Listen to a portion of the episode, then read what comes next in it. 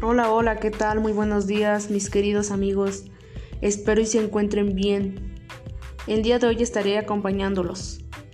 Y bueno, me presento. Mi nombre es Estefany Pérez Cano, alumna de la Universidad Autónoma de Tlaxcala, perteneciente a la Facultad de Psicología Campus Teacalco. Y bueno, el día de hoy les hablaré de un tema muy importante, el cual se ha visto reflejado en la sociedad. Y bueno, esto es la cultura. Y como bien hemos visto, esto se transmite de generación en generación, tanto costumbres, tradiciones, la religión y entre otros aspectos importantes. Y bueno, la psicología transcultural tradicional no ha conseguido desarrollar un, conocimiento profundo de relación entre cultura y procesos cognitivos, como lo señalan diversos autores. Por ejemplo, Rogoff, Mata y Ramírez. Por lo que las insuficiencias en el terreno de datos empíricos han sido inseparables de un conjunto de problemas teóricos y en particular conceptualizan el dominante de diversos términos en la relación. Para Juada, la psicología transcultural de orientación cognitiva continua, la tradición que él denomina positivista heredera de la doctrina de la unidad psíquica de la humanidad en expresión de Whites, para la que todos los seres humanos estamos equipados con el mismo aparato de procesamiento de información. Sin duda alguna, las diferencias observadas entre individuos se deben a diferencias en algunos de los datos. Por otro lado, la psicología debe de tener en cuenta que el pensamiento, la conducta y los procesos psicológicos humanos no pueden estudiarse ni entenderse al margen de los significados de dichos procesos. Es así que el comportamiento humano se define como actos de significado. Según Schauder, señala que el objeto de estudio no es la conducta, sino la acción, la cual es equivalente intencional, y más aún la acción situada, o sea, el escenario cultural y en los estados intencionales de los participantes, pues en el marco de sistemas de significados le dan sentido, puesto que Schauder define una noción de psicología cultural cuyas bases conceptuales se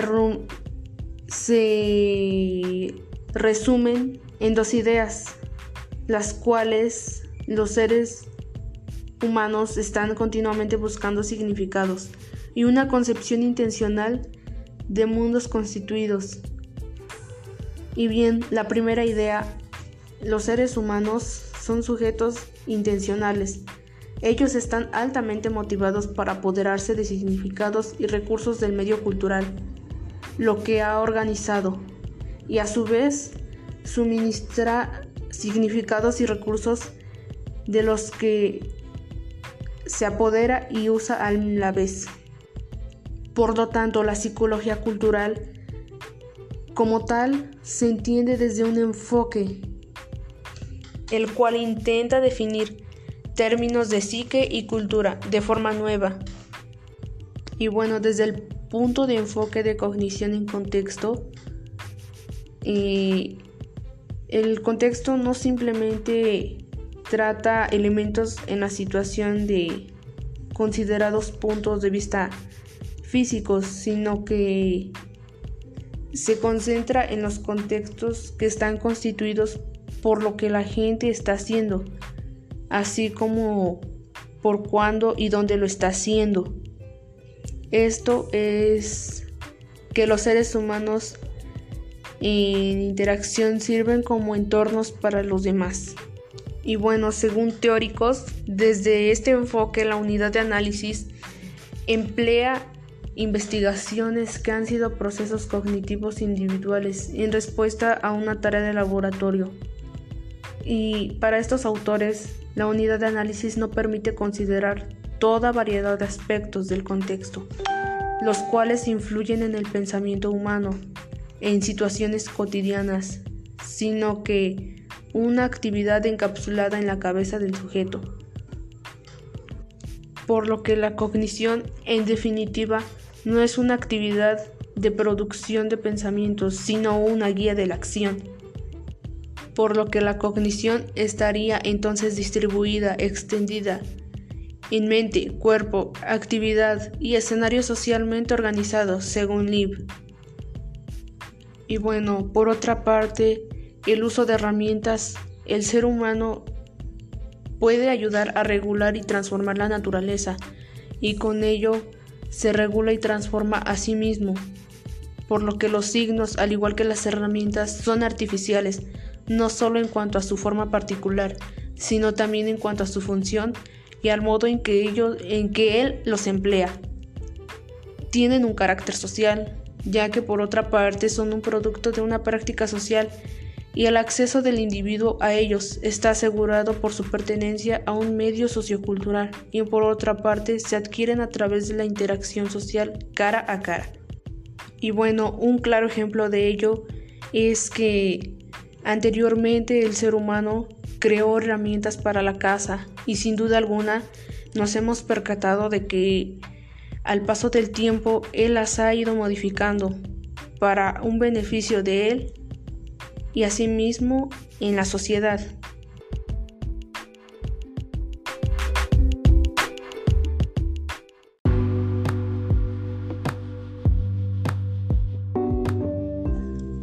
Hola, ¿qué tal? Muy buenos días, mis queridos amigos. Espero y se encuentren bien. Una vez más me complace estar con ustedes el día de hoy para hablarles sobre un tema muy importante, pero sin antes presentarme. Y bueno, mi nombre es Estefany Perezcano, soy alumna de la Universidad Autónoma de Tlaxcala, perteneciente a la Facultad de Psicología Campus Teacalco.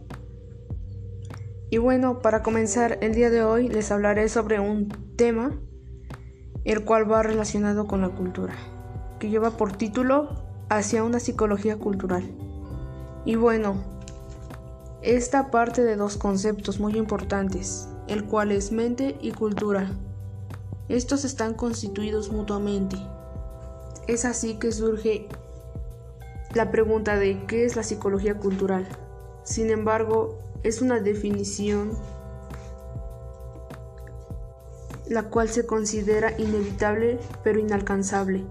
Inevitable ya que se necesita entender aquello que nos rodea y para ello construimos categorías, agrupamos sucesos o hechos bajo un mismo concepto. Por ejemplo, agrupamos perros, gatos o peces bajo la etiqueta de animales. E inalcanzable porque siempre nos dejamos alguna cosa en la definición Hablando grosso modo, podemos considerar que la psicología cultural es un entender, es un modo de entender y hacer psicología que asume la idea que la cultura y la mente son inseparables, ya que se constituyen mutuamente. Por otro lado, el antropólogo Richard Swender afirma que la psicología cultural es el estudio de la manera en que las tradiciones culturales y las prácticas sociales regulan, expresan y transforman a la mente humana. Y no solamente esto, sino que a las mentes en diálogo, estas que entretejen conjuntamente tradiciones, culturas y prácticas sociales. Por lo tanto, desde este enfoque se considera que hay una tensión, una tensión irreductible.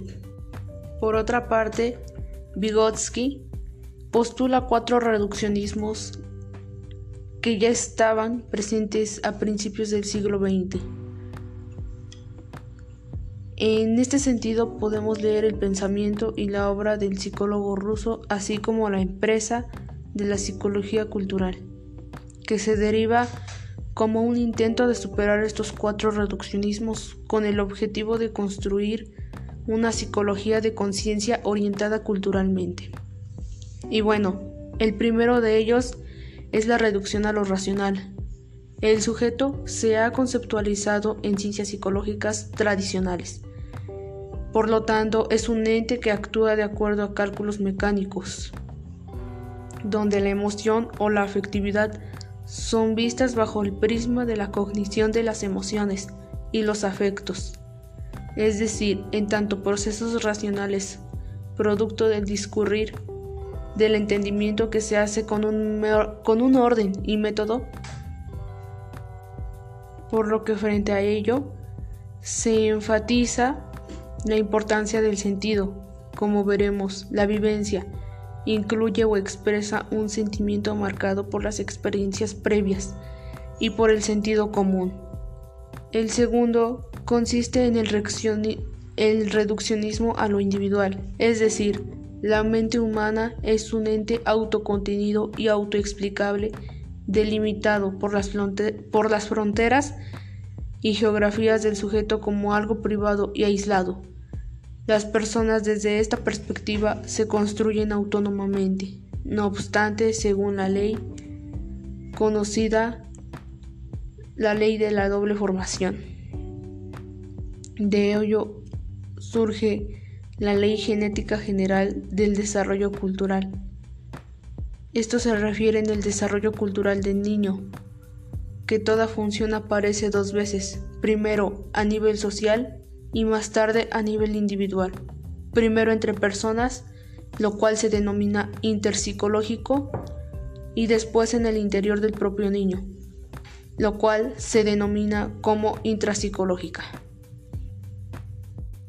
Seguido del reduccionismo a lo interno, dicho en otras palabras, es la separación radical entre el mundo privado, subjetivo, psicológico de las personas. Es decir, sus pensamientos, recuerdos, deseos, sentimientos y aspiraciones, los cuales se encuentran en el mundo público, objetivo y físico de los entornos, como lo es en el contexto, que no tiene un carácter psicológico, pero frente a ello sostiene un principio de significación, según el cual distingue los animales en nuestra capacidad para gobernar nuestra conducta mediante la creación y la utilización de signos, es decir, medios, auxiliares de naturaleza sociocultural. Nos permiten autoestimularnos o lo que es lo mismo, el hecho entre el medio y nosotros. Hay un conjunto de instrumentos como lo es el lenguaje oral y escrito, las matemáticas, los dibujos, los esquemas y ordenadores, entre otros. Estos dotan una función mental de un carácter mediado. Y finalmente se encuentra la reducción a lo innato. Este está dotado de genes y cerebros de poder causal y explicativo a la hora de entender la construcción psicológica. Y como bien se sabe, esto se explica dentro de genes, hormonas y cerebro. Hacia afuera, conductas y acciones. Es como si las dudas, miedos, pensamientos y deseos, por lo tanto, cabe señalar que Vygotsky afirmaba que si bien la conciencia debe de ser el objeto de estudio de la psicología, es decir, la vivencia humana en su unidad de análisis, por lo que podemos señalar asimismo la unidad para el estudio de la personalidad y el medio, como la vivencia del niño, es aquella simple unidad sobre la cual es difícil decir si representa la influencia del medio sobre el niño o una peculiaridad del propio. La vivencia se constituye a través de la personalidad y el entorno tal como se figura en el desarrollo. Pues según Brunner, los actos de significado son aquellas prácticas colectivas que dotan de unidad, sentido y propósito en la realidad. En definitiva, la función pacificadora que Brunner reconoce en los relatos, mitos, cuentos y leyendas que tiene toda empresa cultural.